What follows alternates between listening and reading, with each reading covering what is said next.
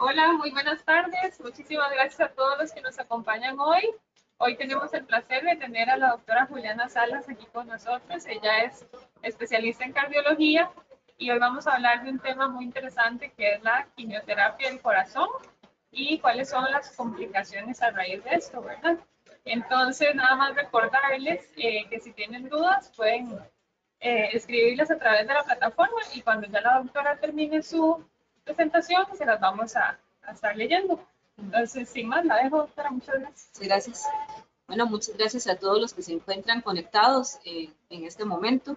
Eh, vamos a hacer una pequeña presentación sobre, en realidad, qué debo de saber de corazón y cáncer, para poder explicar alguna de, estos detalles. Vamos a ponerla. A ver, ¿cuál es la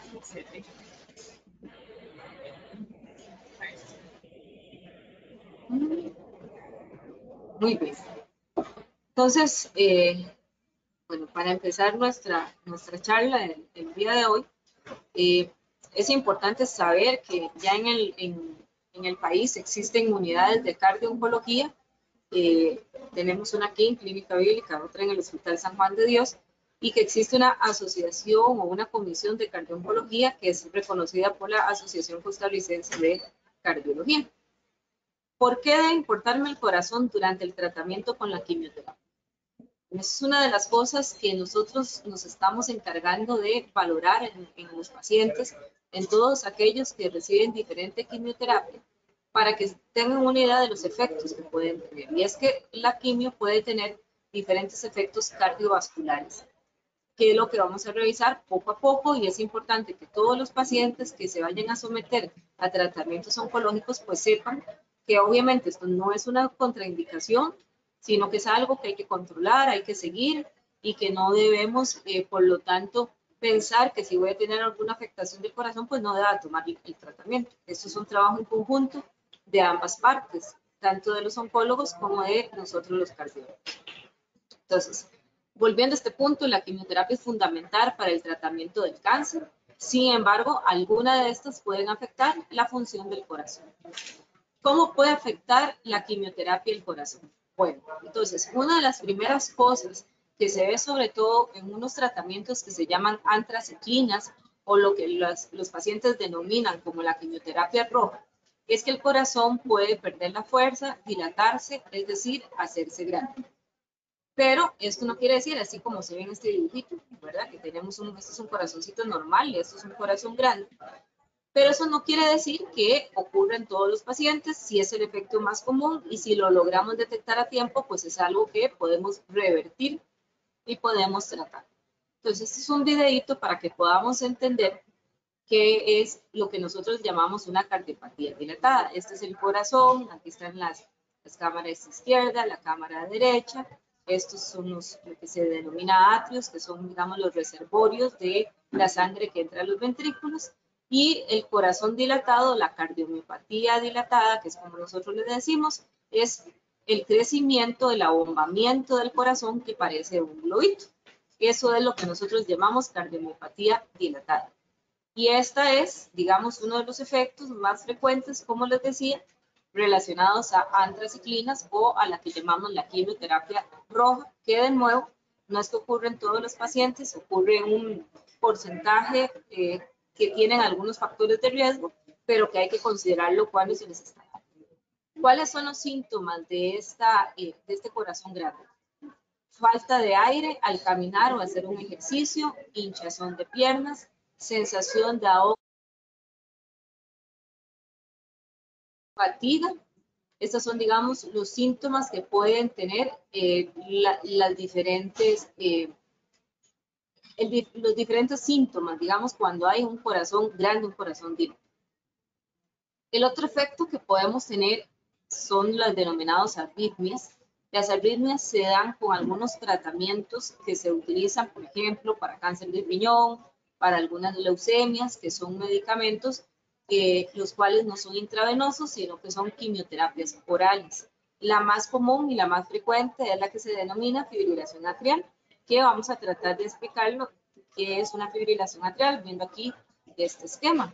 para poder entender qué es el desorden arrítmico que pasa. Entonces, esto es un corazón, de nuevo estos son los atrios, estos son los ventrículos, vemos que él se contrae eh, en una manera muy sincrónica, pero de repente se pierde esa sincronía, los atrios van un poco más lentos, los ventrículos más rápidos, y esto es lo que llama una arritmia que se llama fibrilación atrial. La vamos a volver a poner para que nos quede de nuevo más, más ejemplificado. Entonces, de nuevo, esta es la contracción normal del corazón, vemos que va al unísono, todo va relativamente al mismo tiempo y en forma ordenada, y de repente tenemos una contracción desordenada. Esto se llama arritmia y generalmente es la fibrilación atrial la que más frecuente nosotros vemos en este grupo de pacientes. ¿Cuáles son los síntomas que dan las arritmias? palpitaciones, sensación de taquicardia, brincos en el pecho o suspiros con ritmo rápido que luego se vuelven lentos. A veces también podemos tener sensación de arritmia y no necesariamente tener eh, este tipo de arritmia, sino que sencillamente puede haber una taquicardia, la cual puede suceder a consecuencia precisamente de las diferentes quimioterapias. A veces eh, hay, hay vómito, hay diarrea, la deshidratación es una de las causas frecuentes de taquicardia. Entonces tampoco es de asustarse lo que estamos diciendo, ¿verdad? No es que todo va a terminar dando un efecto negativo. Hay cosas que se pueden estar relacionadas, pero que pueden asustar y por eso es importante en su momento consultar. En algunas otras, nosotros tenemos enfermedad, eh, enfermedad compartida, enfermedad coronaria, perdón, que es la que, eh, la que se puede ver, un momento, aquí se me pausó la, Creo que se pausó. Vamos a ver. Vamos a ver. Tenemos un problema técnico ya. Dice que está alejar esta ventana de la... Ya vamos a seguir. Tuvimos un problema. Era esto. Ahí está. No, Ahí perdí la pantalla. Ahí ya se está viendo. Ya se está viendo ahí.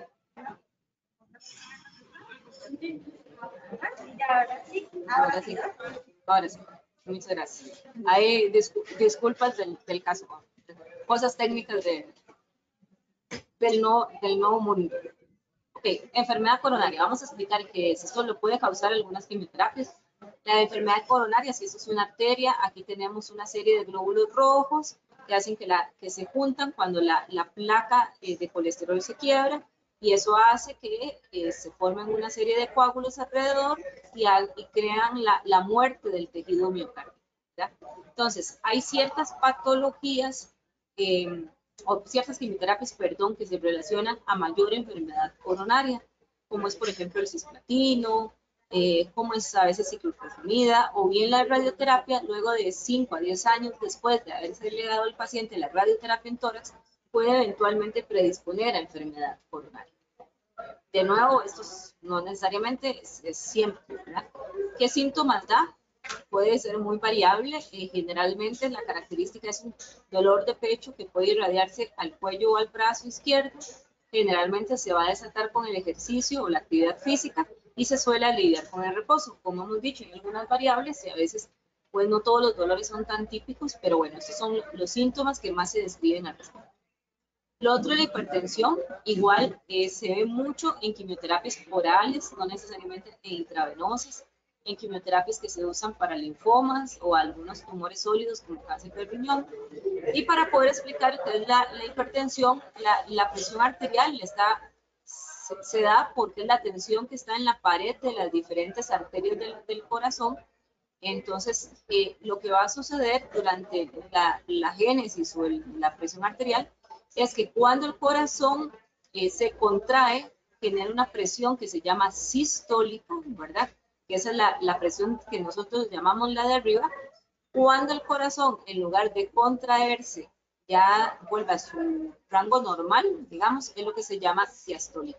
La presión sistólica debe estar normalmente entre 90 y 120 mientras que la presión diastólica o la de abajo, que es cuando el corazón no se contrae, normalmente entre 60 y 80 milímetros de mercurio. En general decimos que un promedio de 120-80. Entonces, es importante, ¿verdad?, que la hipertensión es otro de los fenómenos que podemos ver que, y de nuevo, no por eso vamos a quitar la quimio, nada más lo vamos a controlar, ¿verdad? Muchas veces nos pasa Al revés, que los pacientes hipertensos cuando están en quimioterapia eh, más bien tienden a bajarle la presión arterial y eso es algo que también tenemos nosotros que vigilar. Entonces, ¿cómo sé si me pueden suceder alguno de estos efectos durante la quimioterapia? Bueno, depende de muchas cosas, pero los dos factores principales son el tipo de quimioterapia al cual se está sometiendo el paciente, no todos tienen el mismo riesgo, no todos tienen los mismos efectos secundarios y los factores de riesgo de cada uno. No es lo mismo la quimioterapia en, en pacientes jóvenes de 20, 30 años, sin factores de riesgo cardiovascular, que quimioterapias en pacientes de 70, 80 años que ya han tenido infartos, em, que son diabéticos, que son hipertensos. Eso es un panorama eh, bastante diverso. Entonces, nuestra misión y la de unir la parte oncológica con la parte cardiológica es, ante todo, la prioridad para nosotros, para ambos lados, va a ser el cáncer. ¿Verdad? Lo que se busca es evitar interrupciones del tratamiento precisamente oncológico, tratando de controlar todo aquello cardiológico que salga en el camino. Entonces, las unidades de cardio-oncología salieron para eso, para buscar y prevenir la aparición de complicaciones cardiovasculares relacionadas a eh, los tratamientos oncológicos o bien pacientes que ya tenían sus problemas cardiovasculares y que vayan bien controlados al recibir su tratamiento y sobre todo un diagnóstico precoz de cuando hay alguna de estas complicaciones.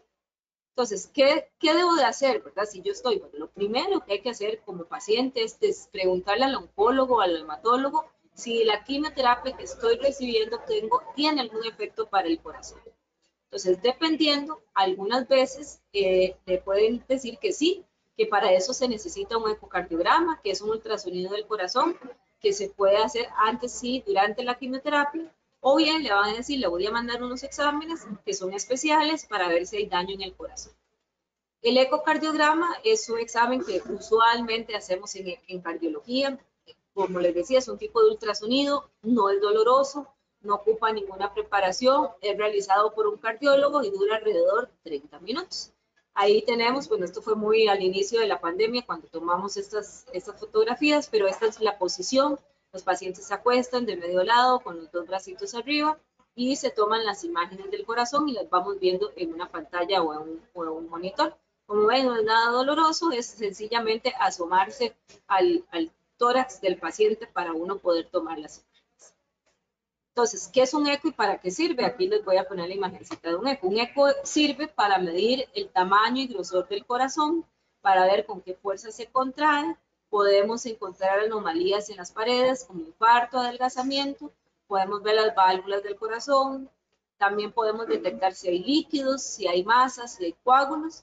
Y es una forma de analizar si hay algún efecto negativo de la quimioterapia sobre el mismo, ¿verdad? si lo vemos dilatado, si hay líquidos, si alguna válvula se enferma. Entonces eso es lo que nosotros podemos visualizar en un ecocardiograma. Hay dos medidas importantes para que eh, ustedes empapen. Uno es lo que se llama la fuerza del corazón. Eso recibe el nombre de fracción de eyección. Es frecuente que a los pacientes se les diga, es que su fracción de eyección, bueno, ¿qué es eso? Es la fuerza del corazón. Su valor normal es más de 53. Nadie tiene 100% de fracción de eyección lo normal es que tengamos alrededor del 53%, ese es el valor. Y el otro valor importante que eh, nosotros hacemos cuando hacemos el ecocardiograma y, y, que se usa en muchas otras patologías, pero que ha sido su aplicación más importante, es una medida especial que se llama STRAIN. Eso es un software que trae el ecocardiograma con el que yo puedo medir la toxicidad de la quimio en la fibra del corazón tiene un valor negativo, su valor normal es que sea mayor a menos 18, menos 19, menos 20, menos 21. Y es una manera de que yo pueda evaluar si ese corazón ya ha recibido algún tipo de daño por parte de la quimioterapia. Algunas veces las dos medidas se pueden afectar, es decir, se me puede alterar tanto el strain como la fracción de eyección o la fuerza del corazón, pero generalmente el primero, porque es el más sensible, es el strain el que se puede afectar. Si alguno de los dos se altera, necesitamos empezar un tratamiento del corazón. Pero ojo, la gran mayoría de veces empezamos sin necesidad de tener que quitar la quimioterapia. Lo único que hacemos es iniciar el tratamiento y estar dándole un seguimiento al paciente, ¿verdad? Cercano, para ver que no, eh, eh, digamos, no haya avanzado ni progresado más. Entonces, lo bueno es que esto se hace para que el corazón se proteja, tome fuerza y lo más importante, se pueda continuar con la quimioterapia, ¿verdad? Por eso es importante cuando se le manda un examen de esto, hacer la evaluación.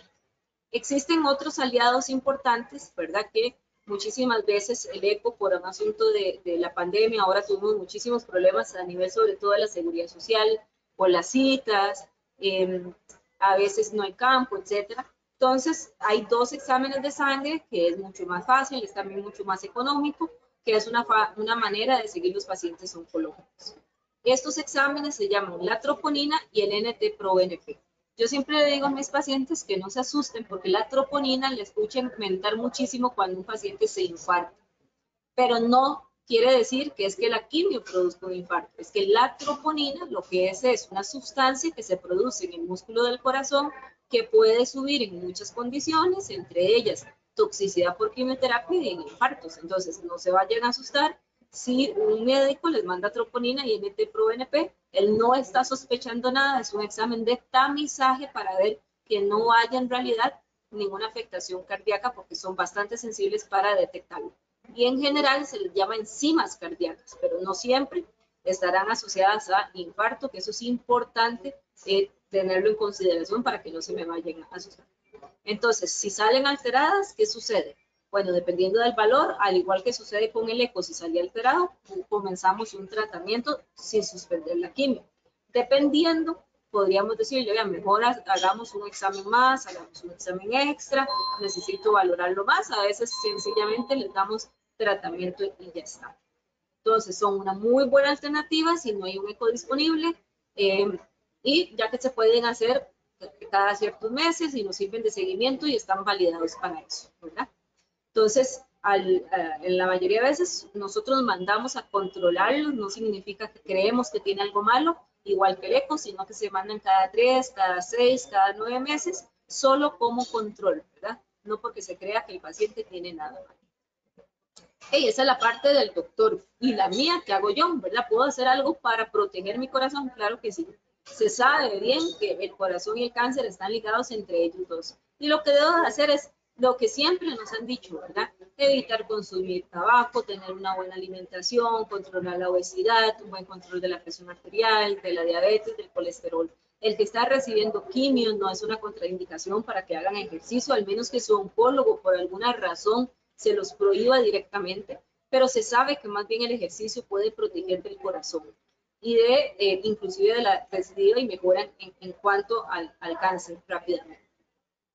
Y lo que se sabe muy bien es que es que ambas cosas comparten factores de riesgo, es decir, los mismos factores de riesgo para que yo haga enfermedad coronaria, hoy se sabe que son factores de riesgo muy similares para generar cáncer en el paciente.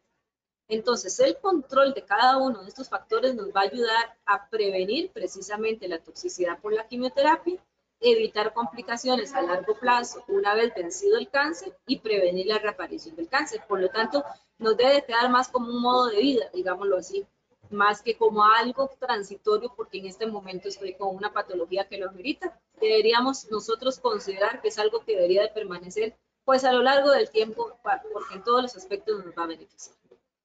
Entonces, en conclusión, la quimioterapia puede tener efectos sobre el corazón que pueden ser prevenidos, detectados y tratados, ¿verdad? Eso es súper importante, sobre todo si hacemos una detección, detección temprana. Siempre consulten a su oncólogo, a su hematólogo acerca de los medicamentos. El paciente debe de saber y debe de preguntar para saber qué debe de cuidar.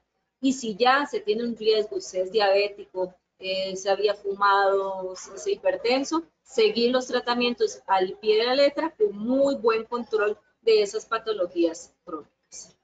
Entonces, al final, esto es un trabajo en conjunto. Todos juntos podemos ganar la batalla del cáncer y cuidar nuestro corazón. Lo que tenemos es que poner de todas las partes en conjunto para lograr eso. Recuerden entonces, eh, el 29 de septiembre celebramos el, Día Mundial del Corazón. Nos faltan algunos meses, pero para que se vayan preparando, siempre vamos a tener actividades y eh, para que se cuiden mucho. Muchísimas gracias y aquí estoy para cualquier pregunta y comentario que deseen hacer. Muchísimas gracias, doctora, por tan importante charla. Bueno, vamos a ver, de momento no nos han ingresado consultas, pero sí es importante recordarles que esta charla va a quedar en los, en los principales canales de red del hospital, como el YouTube y el Facebook. vamos a ver. Si necesitan hacer una consulta, lo pueden realizar a través del chat que tenemos acá.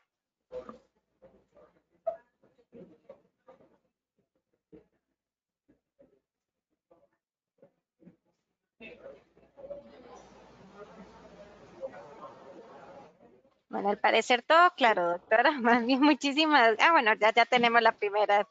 Dice, hola, buenas tardes. ¿Una persona fumadora puede recibir tratamiento? ¿RT? ¿Puede recibir tratamiento? Puede recibir RT, nos indica. Radioterapia. Radioterapia. Sí, sí, si la necesita tiene que recibir. El asunto es dónde es la radioterapia, ¿verdad? Si es una radioterapia torácica y es un fumador, le puede aumentar el riesgo de enfermedad coronaria y también de enfermedad pulmonar, pero no se contraindica, ¿verdad? Obviamente lo ideal es que la persona dejara de fumar, ¿verdad? Que recordar que los efectos de la radioterapia no son inmediatos, son efectos que nosotros vemos a los 5 o 10 años de que el paciente ha recibido radioterapia. Entonces los cambios que haga desde ya van a servirnos para un futuro más bien, entonces sí, no, no habría ninguna contraindicación. Perfecto, doctora. Más bien, muchísimas gracias nuevamente y muchísimas gracias a todas aquellas personas que se conectaron el día de hoy por su valioso tiempo. Doctora, muchas gracias de nuevo y feliz tarde. Gracias igualmente.